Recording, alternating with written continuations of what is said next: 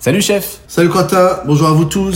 Ce matin, on mange une petite salade de choux. Alors, chou blanc que vous émincez très finement. On assaisonne avec de l'huile d'olive de qualité. Je sais qu'il y a des auditeurs, ils me répètent toujours euh, que je dis toujours l'huile d'olive de qualité. Ben oui, c'est comme ça, c'est important. Euh, de l'huile d'olive de qualité, du euh, vinaigre de grenade, euh, du sel, du poivre, de l'aneth émincée. Vous y mettez également des baies roses, du poivre rose que vous écrasez un peu et des lanières de saumon fumé. Une bonne salade de chou blanc au saumon fumé, aneth et baies roses, c'est un régal. Ça, vous pouvez déjà le faire le matin. Comme ça, le chou, il a du goût déjà. Vous pouvez faire le matin pour le midi. hein.